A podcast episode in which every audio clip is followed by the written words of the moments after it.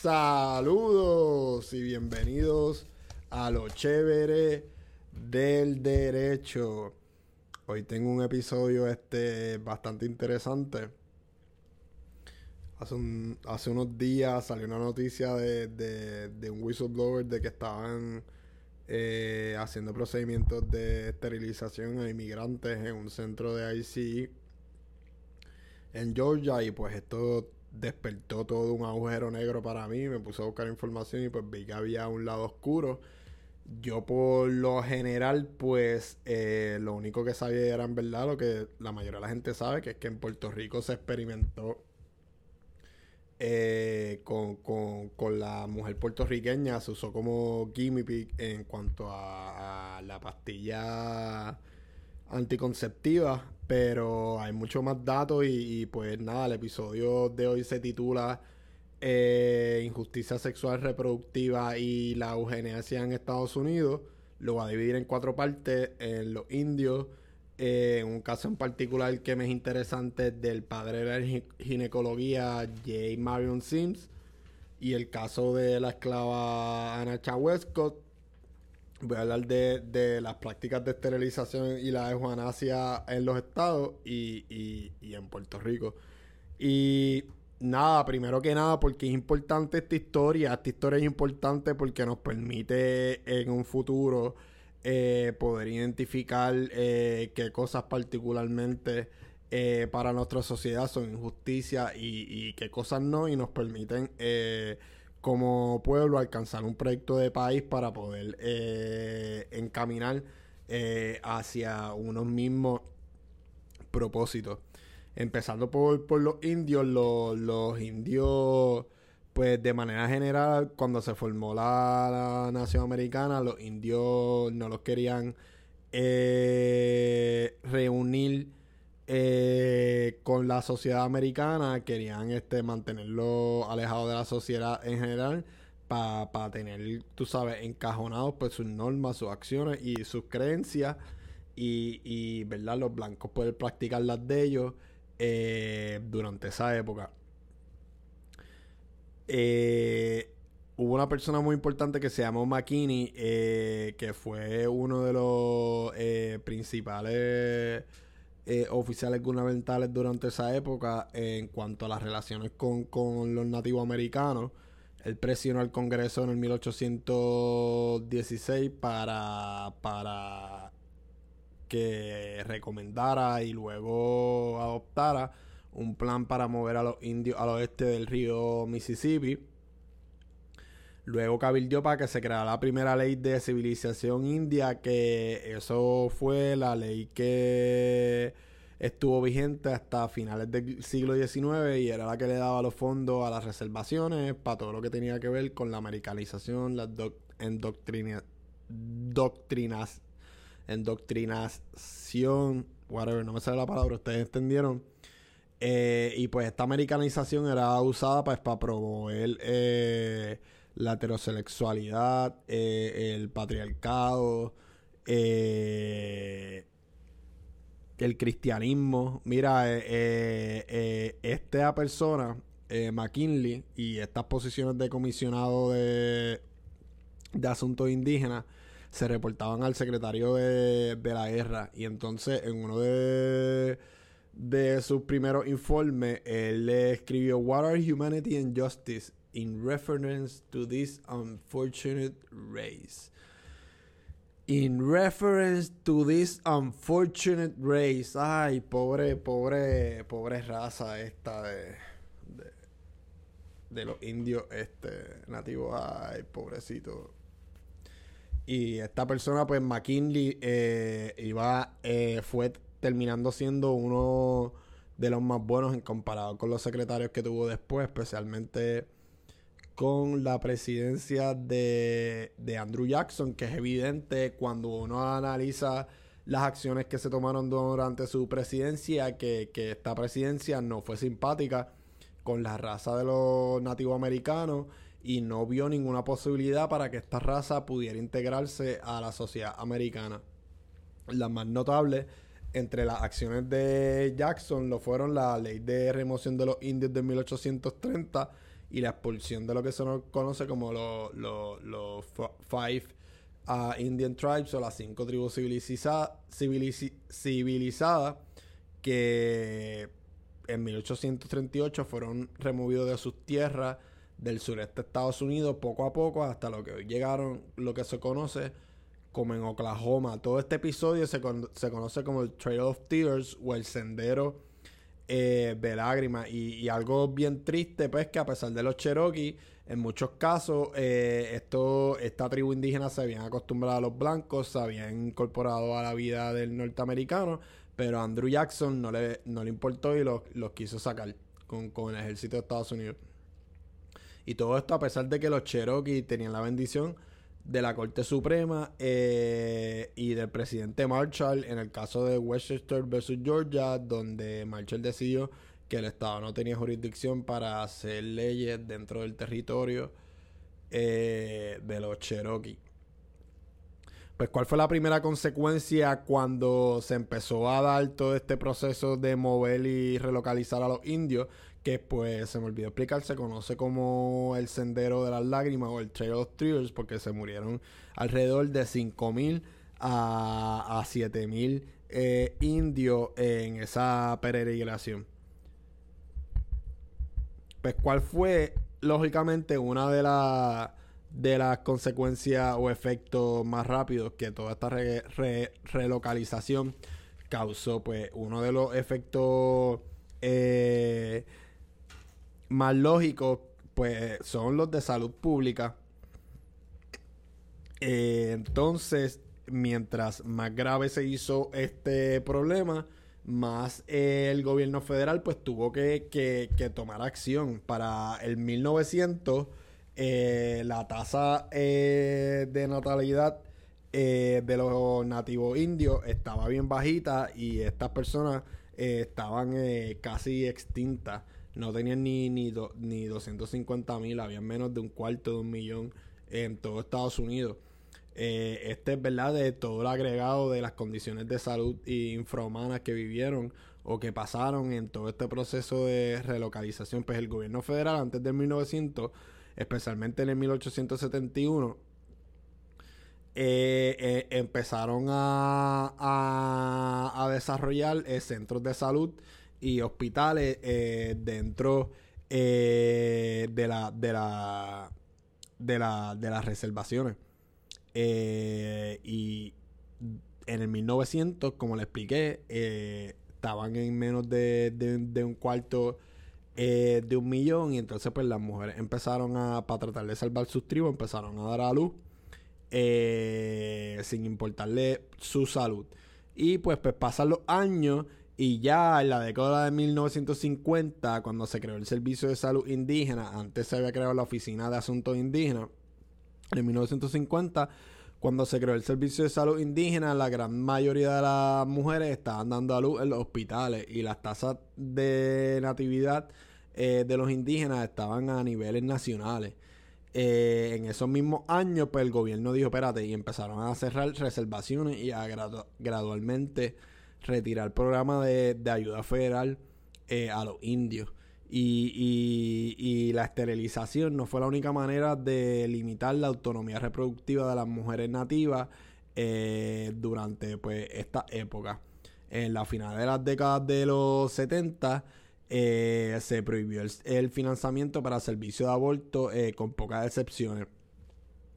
La enmienda obstaculizaba la capacidad de todas las mujeres de bajos ingresos para interrumpir un embarazo y afectaba la manera desproporcionada a mujeres de color, eh, a mujeres nativas y a mujeres que específicamente tenían derecho a recibir servicios de salud de una agencia federal.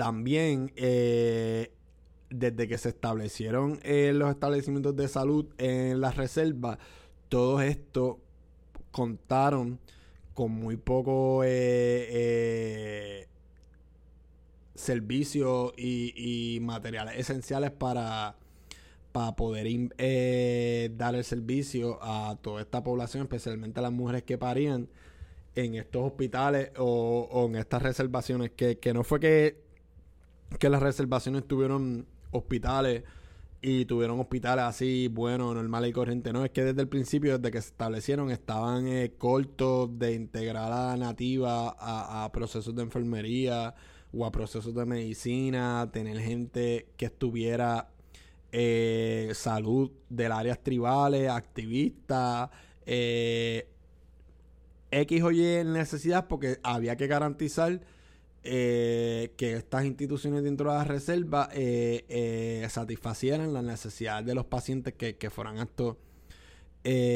hospitales. Y pues lo último que fueron haciendo fue que cerraron, fueron cerrando hospitales y pues lo que pues todos sabemos que el tiempo es un factor crucial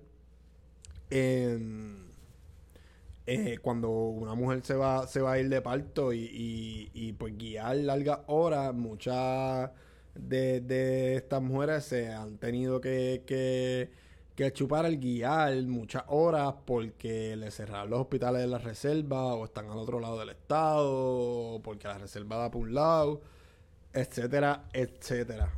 Y, y es bien triste porque el 25% de las mujeres indias o nativoamericanas del 1930 a 1975, 25% de las mujeres fértiles entre el 20 a los 30 años fueron esterilizadas sin su consentimiento a la fuerza o no les dieron toda la información, o sea, coaccionada. Ahora pasamos al caso del padre de la ginecología moderna, J. Mario Sims, y a su esclava Anaska Westcott. Este, pues me gusta dar este caso no fue el único, pero mucho de las ciencias modernas que conocemos hoy en día se dieron gracias a los experimentos con, con cuerpos humanos, eh, con seres humanos. Y pues este padre de la ginecología, J. Marion Sims, tenía un laboratorio remoto donde él usaba esclava para experimentos humanos. Esta esclava en particular, Westcott, él le hizo más de 30 operaciones eh, en su área reproductiva a la fuerza eh, y sin su consentimiento. Todo era pues por el mito que había en esa época de que los negros no sentían dolor y pues esto era una manera de los blancos eh, deshumanizarse de toda la crueldad y todo el daño que, le hacían a los negros y pues Westcott en parte eh, estaba rodeado de esa teoría que, era la teoría de la época en aquella sociedad, sociedad esclavista. Y, mucha gente pues ha tratado de defenderlo diciendo que pues era la práctica de la época, que hasta las esclavas se prestaban, pero pues no lo excusa. Tampoco soy tan fanático de juzgar a gente por el pasado. Simplemente estoy aquí para, para eh, dar los datos, porque en verdad nada de esto se enseña. Eh, eh, uno en verdad viene a aprender de crueldad. Eh, sí, uno aprende la crueldad, sí, de los esclavos, la guerra civil, pero uno viene a aprender la crueldad eh, precisamente con la gimnasia, pero con lo, con lo, con Hitler. Y, y, lo que fue fascinante para mí todo esto es que Hitler se basó en el programa de, de, de California. Eh, y se basó y se inspiró en este mismo porque California antes de estallar la Segunda Guerra Mundial tenía los niveles de esterilización más altos. Pues este eh, movimiento o, esta teoría eh, se originó por Sir Francis Gallon en la década de los 1880. estudió este, biología, era primo de, Darwin y, fue el que impartió eh, esta teoría eh, para adelante. Ya pues para el 1928 la euganasia contaba con 376 cursos y aproximadamente como con 20.000, 25.000 estudiantes eh, que ya habían tomado su estudio. En el 1910 ya tenían una red. Eh, contaba con biólogos como Charles B. Davenport. Eh, contó con una feminista muy importante. Este, el nombre es Margaret Sanger. Eh, Margaret Sanger fue la pionera del movimiento de birth control, de control de natividad Eh, ahorita la voy a mencionar otra vez porque ya tuvo un amigo muy importante que estuvo envuelto con los procesos de euganasia y los procesos de esterilización y experimentación aquí en Puerto Rico. Pues ella eh, adoptó lenguaje de la euganasia para eh, sus movimientos de control de, de, natividad y pues ella buscaba desalentar la reproducción de personas que pues se creían que iban a tener una enfermedad mental o, un defecto eh, físico eh, grave.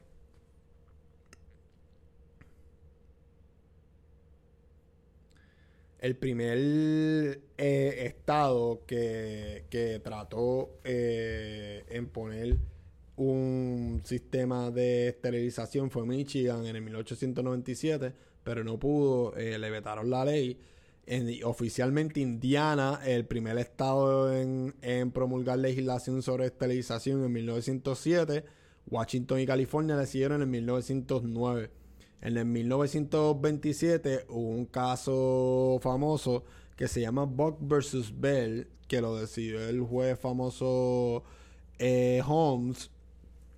Y este caso legitimizó legitimizó la esterilización forzada de pacientes eh, en un hogar mental eh, de Virginia. Y pues una de las frases eh, famosas de ese de esa opinión de Holmes que dice three generations of imbeciles are enough. Sí, pretty shocking, right? Sí. Pues una vez este se legalización se legalizó la esterilización a pacientes mentales, pues se dispararon este tipo de esterilización en Estados Unidos, aunque hubo una limitación de la Corte Suprema en Skinner vs. Oklahoma en el 1942 que eh, falló en contra de la esterilización de delincuentes si violaba la cláusula de igual protección de la ley de la Constitución. Es decir, si tú ibas a realizar una esterilización no podías eximir a los delincuentes de cuello blanco. El estado de California eh, fue la vanguardia en todo este tipo de, de, esterilizaciones y, prácticas. ¿Cómo se categorizaban? Pues se categorizaban, pues unos eran fit y, y otros eran fit. Y pues hacían pruebas de inteligencia y una prueba de inteligencia era lo que te determinaba la movilidad social que tú ibas a tener eh, y tu aptitud eh, genética eh, que tú tenías. Y pues esto reafirmaba unas jerarquías raciales y unas jerarquías sociales porque los que estaban en las clases pobres se eh, le ponían unos estereotipos de que pues era por prostitución o por pobreza y por mala aptitud y, mala genética en su raza y pues las personas pobres eran las que eran objetos y, target de, esta política de, la eugenesia, porque los pobres eran los que estaban relacionados con, la idiotez mental, ¿verdad? ¿Qué clase de pensamiento? Pero ajá. Eh, y pues dentro de todo este pensamiento y de la clase baja, imagínate que existe en esta época un mundo donde las mujeres todavía son creadas inferiores, pero dentro de este mundo de inferioridad de las mujeres tenemos diferentes niveles o diferentes capas eh, de la sociedad, porque las mujeres de alta sociedad y de clase media no eran tratadas iguales que las mujeres de color o las mujeres pobres, que eran eventualmente las mujeres que eran target de, de este tipo de de política de política pública. Yo me recuerdo la primera vez que yo leí eh, lo de Three Generations of Imbeciles are enough fue como que wow. Porque Holmes como que sí, eh, Holmes en verdad es una persona extraña de estudiar a nivel de constitucional, ¿verdad? Por, por lo abstracto del realismo de su derecho y, su falta de aplicación, pero ese no es el tema, el punto es que me quedé como que en shock, me acuerdo como que cuando llegué a mi apartamento en Texas fue como que wow, three generations of imbeciles eh, are enough. Y pues este programa de Virginia no se derogó eh, hasta el 1974. Virginia estuvo esterilizando pacientes mentuales desde que se legalizó en 1927 hasta 1974. La era más significativa de la esterilización eugenética, eugenésica fue entre 1907 y 1963. más de 64 mil personas fueron esterilizadas en virtud de legislación estatal. A partir de 1930 hubo un aumento constante en el porcentaje de mujeres esterilizadas y en algunos estados solamente se esterilizaban mujeres jóvenes. Eh, desde el 1930 hasta los 60 se les realizaron esterilizaciones, muchas más mujeres institucionalizadas que en hombres. En 1961 el 61% de un total de 62 mil 162 esterilizaciones en los Estados Unidos fueron realizadas eh, en mujeres. Algunos hombres eran esterilizados por pensamientos de como que, ah, para quitarle como que, este, la agresividad o la masculinidad, tipo así como que el pensamiento de los perros. Eh,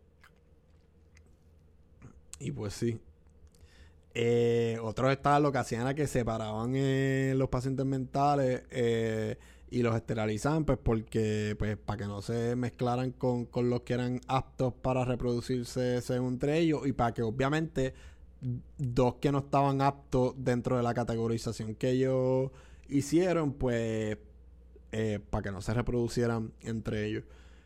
En el 1972 hubo una una vista eh, de un comité en el Senado de Estados Unidos donde eh, se revelaron que se habían hecho más de 2.000 esterilizaciones involuntarias en mujeres negras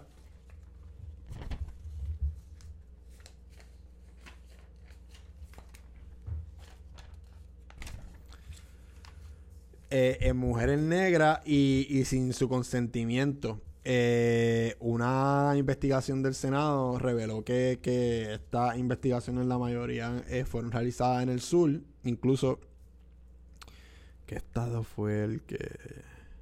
Ah, Carolina del Norte. Carolina del Norte era uno de los estados que tenía los porcientos de esterilización eh, más altos en toda la la nación. Y pues que básicamente hacían estos estados del sur, pues eh, las mujeres eran amenazadas con poner fin a sus prestaciones sociales hasta que consintieran a la esterilización. Esta cirugía pues se hacían, en verdad era un abuso de la esterilización porque aplicaban la esterilización a cualquier cosa con tal de, de, de parar eh, la reproducción de esa clase no eh, deseada. Y pues como la mayoría de estas personas usaban fondos económicos de la Oficina de Oportunidades Económicas de Estados Unidos, pues usaban la esterilización porque la esterilización también tenía subsidios de otros programas como como Medicaid. Y pues aquí quiero entrar un momento en un caso que no se conoce muy bien de Ginsburg que es uno que llegó al apelativo de una familia Cox de Carolina del Norte. Les acabo de mencionar que era el estado donde más eh, hacían este procedimiento.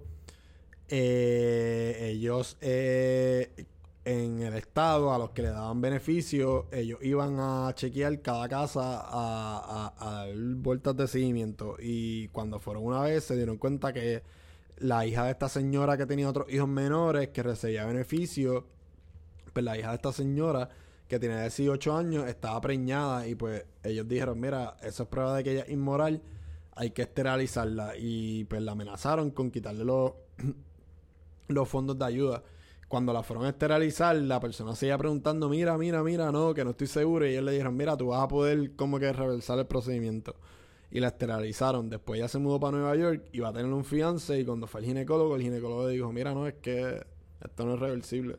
Tú no vas a poder tener hijos el fion se la dejó, después ya trató de adoptar y no la dejaron adoptar, pues, pues como los procedimientos son machistas, pues tú eres una mujer soltera, eso significa después que tú andas en mala y pues tú no eres digna de ser una madre buena, así que tampoco pudo adoptar y pues Ginsburg a nombre de ella pues demandaron daño un millón de dólares y buscaron que se declarara este sistema eh, inconstitucional después de varias batallas legales en lo de los daños eh, de, de la señorita Cox y y la declaración de inconstitucional, pues cuando se estaba discutiendo en el circuito de apelación, ya se había terminado la práctica de, de, esterilización del estado de Carolina del Norte. Eso la corte declaró académico el caso. Y pues Ginsburg llevó este caso con, la otra que fue la cofundadora de, de Derechos de la Mujer en la ACLU. Con ella, en el 1973,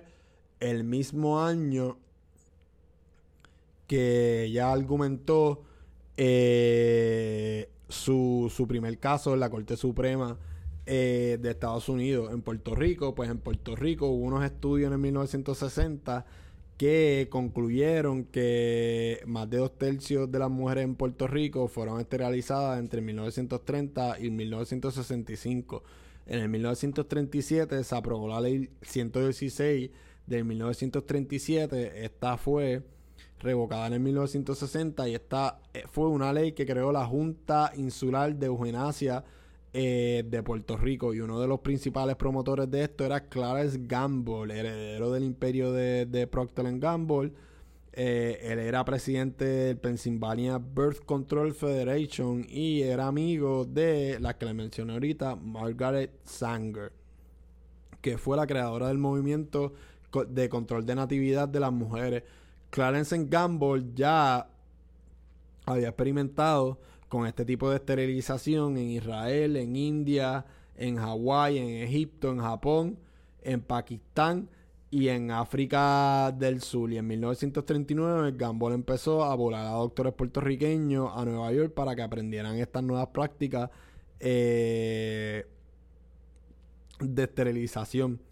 Eh, en la en la década del tren, tras Gamble estableció eh, ya, o sea, antes de, de, la ley de 1937, ya Gamble había establecido eh, unos semi-hospitales o sitios de cuidados de salud alrededor de la isla que se especificaban en el control de natividad y todo esto lo posible lo hizo posible a través del Franklin D. Roosevelt Puerto Rican Relief eh, administration y pues durante 30 años específicamente a muchas de estas mujeres no le dieron la información suficiente para saber que el procedimiento no era reversible como, como le pasó eh,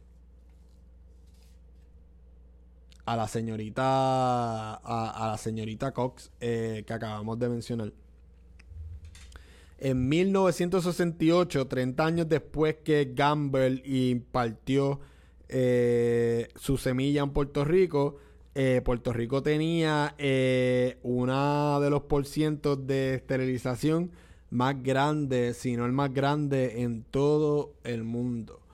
Y pues como lo mencioné ahorita al principio del episodio, ¿verdad? Que esto ya es más de conocimiento general. En 1950 eh, se metían eh, diferentes enfermeras, trabajadores sociales eh, de diferentes sitios, los barrios, los caseríos, para probar las pastillas anticonceptivas. Él recogía funding de la farmacéutica y le decía, mira, esta es la única manera de que van a poder como que probar como que en seres humanos. Y al principio, pues como se estaba probando con la fórmula de, esta química y como se estaba experimentando, pues obviamente los side effects eh, no eran muy buenos en la población y pues las náuseas que le daban, las migrañas y todo ese tipo de, efectos secundarios, pues los researchers le pichaban y lo que hacían era que decían, ah, es que estos puertorriqueños son unos imbéciles o son unos morones, esta indio de, esta tribu de indios como que no sabe seguir instrucciones. Y pues desde ese acto de, esterilización eh, con las mujeres y después con esas eh, prácticas de usar a las mujeres de, de, guinea pigs eh, con las prácticas de anticonceptiva, pues lo que nos demuestran es pues, que, nos veían como una raza inferior. y, y, pues que estaban eh, buscando pues controlar la población en Puerto Rico. Y, o sea, y no sorprende, hay que, acordar que en aquella época pues se empezó a dar el éxodo ese que se buscaba eh, y que empezó a darse de, los puertorriqueños yéndose a Nueva York, pero nunca pensé que iba a llegar a este extremo de que como que se aprobó una ley en 1937, la ley 116, que creó una junta insular de Eugenia. What? Y eso no lo enseñan en los libros de historia. Yo pensé que esto lo creó Hitler y Hitler es el más malo del mundo y Hitler lo otro y Hitler lo otro y Hitler lo otro y Hitler lo otro.